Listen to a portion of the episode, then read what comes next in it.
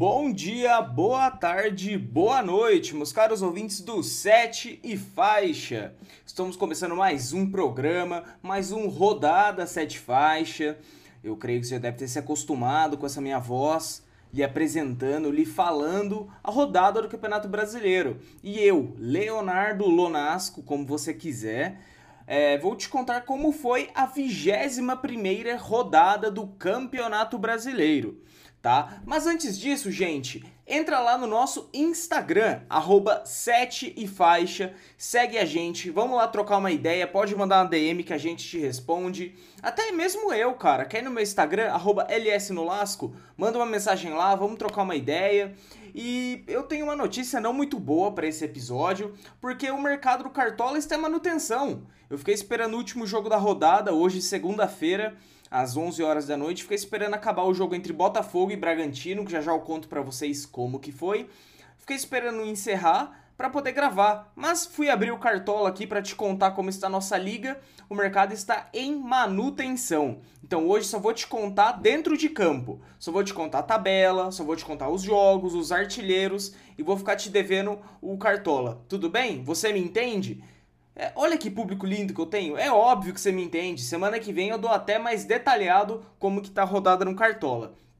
Bom, galera, vamos lá. A rodada 21 a 21 rodada, melhor dizendo, iniciou lá no sábado, no dia 14, às 4h30 da tarde, com o jogo entre Santos contra Internacional. O Santos venceu por 2 a 0 gol de Caio Jorge e Ivonei. Santos 2, Internacional 0. O Inter que teve a estreia do Abel Braga pelo Campeonato Brasileiro e já estreou com uma derrota. Santos 2, Internacional 0.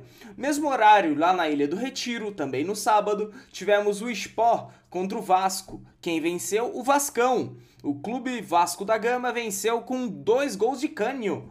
Depois de muito tempo, o atacante encerra o jejum. Ele que estava dois meses sem marcar, foi logo marcar dois para dar vitória para o Vascão. Esporte 0, Vasco da Gama 2, na Ilha do Retiro. Sábado, um pouquinho mais tarde, às 5 horas, tivemos Goiás contra Atlético Paranaense. Quem venceu foi o Furacão. Gol de Renato Kaiser. Atlético Paranaense 1, Goiás 0 em Goiânia. E agora o jogo o jogão da rodada. Eu adorei desse jogo, gostei muito dos melhores momentos. Tivemos Corinthians contra Atlético Mineiro. Quem venceu? O Atlético, jogando lá em Itaquera, já, jogando lá na Neoquímica Arena. Quem abriu o placar foi Davó. O, o time do, do Atlético Mineiro logo empatou com Guilherme Arana, a lei do ex. Guilherme Arana não comemorou, em respeito ao clube que lhe que lhe trouxe projeção para o futebol mundial, né? Guilherme Arana empatou com a camisa do Galo e ao finalzinho Marrone, aquele mesmo com a dupla com o Bruno, virou Atlético Mineiro 2, Corinthians 1 na Neoquímica Arena. Falando em Arena, na Arena do Grêmio, às 7 horas da noite, tivemos Grêmio contra Ceará. 4 para o Grêmio, 2 para o Ceará, com gols de Diego Souza, Pepe, é PP, eu sempre erro o nome dele. Meu Deus, gol de Diego Souza, PP, Turin e Jean Pierre para o lado do Imortal. Para o lado do Ceará, Thiago e Kelvin. 4 para o Grêmio, 2 para o Ceará. Agora no Castelão. Eita nós, torcedor São Paulino.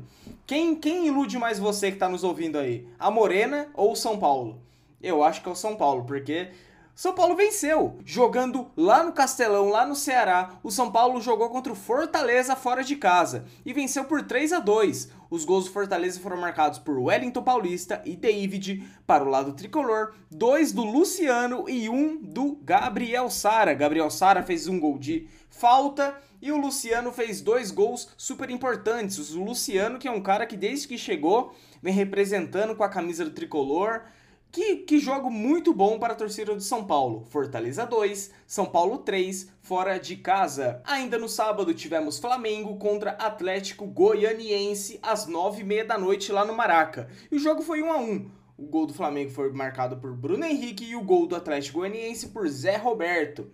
O, o, o Flamengo que teve a estreia do Rogério Ceni como técnico no Campeonato Brasileiro. Então, estreou mais ou menos o Rogério Atlético Goianiense 1, Flamengo 1 no Maracanã. No Allianz Parque tivemos Palmeiras contra o Fluminense. E quem ganhou? O Verdão. Dois gols de Rafael Veiga. Então a gente está vendo essa ótima estreia do Abel. O Abel que vem vem fazendo um, um, ótimo trabalho, esse início de trabalho pelo Palmeiras, o Abel Ferreira. Então, é, vamos ver. O torcedor palmeirense também está feliz com a chegada do português.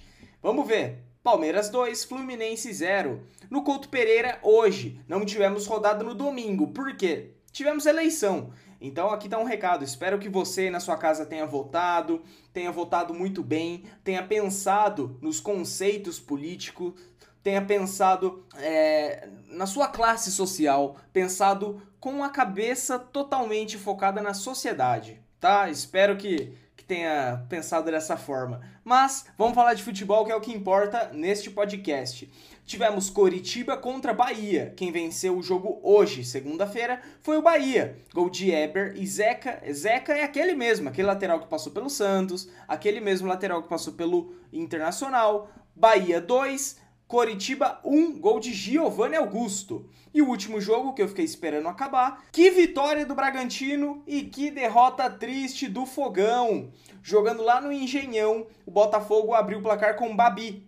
O Bragantino virou Ítalo e Claudinho, dois para o Red Bull Bragantino, um para o Botafogo lá no Engenhão, estádio Newton Santos.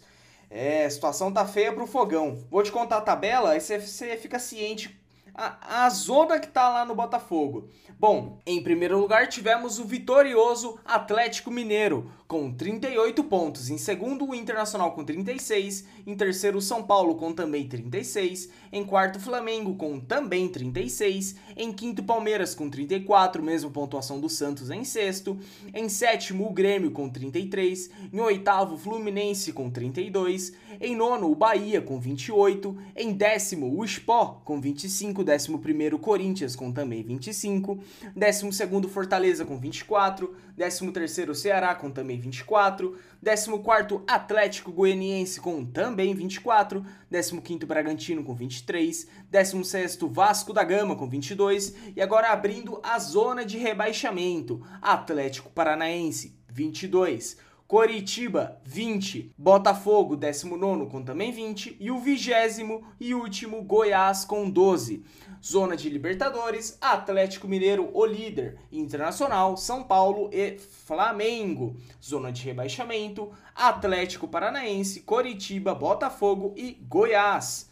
Vamos para os artilheiros? Continua sendo ele, Thiago Galhardo, que foi convocado para a seleção brasileira. Então, boa sorte aí, Thiago. Tá jogando muito bem com a camisa do Inter e vai representar a seleção nessa semana. Bom, Thiago Galhardo, 15 gols. Marinho em segundo lugar, atacante do Santos, com 12. Em terceiro, o Pedro, do Flamengo com 10 gols. Em quarto, Cânio, que fez dois gols essa rodada. Em nono, em nono não, em quarto com 9 gols.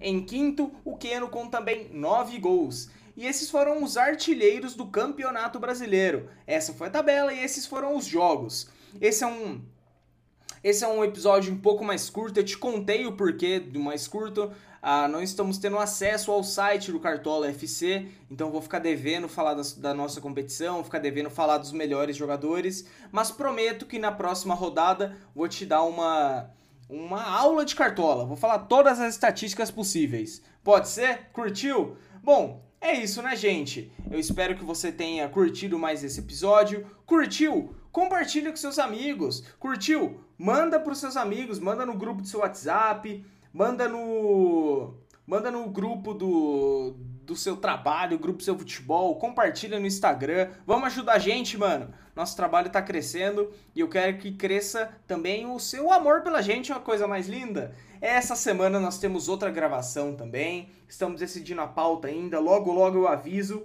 Mas é isso, viu, galera? Tamo junto. Uma ótima terça-feira para você aí. Tenha uma ótima semana. Já já estamos novamente com o episódio com a galera inteira do Sete Faixa. Fechou? Valeu, tamo junto!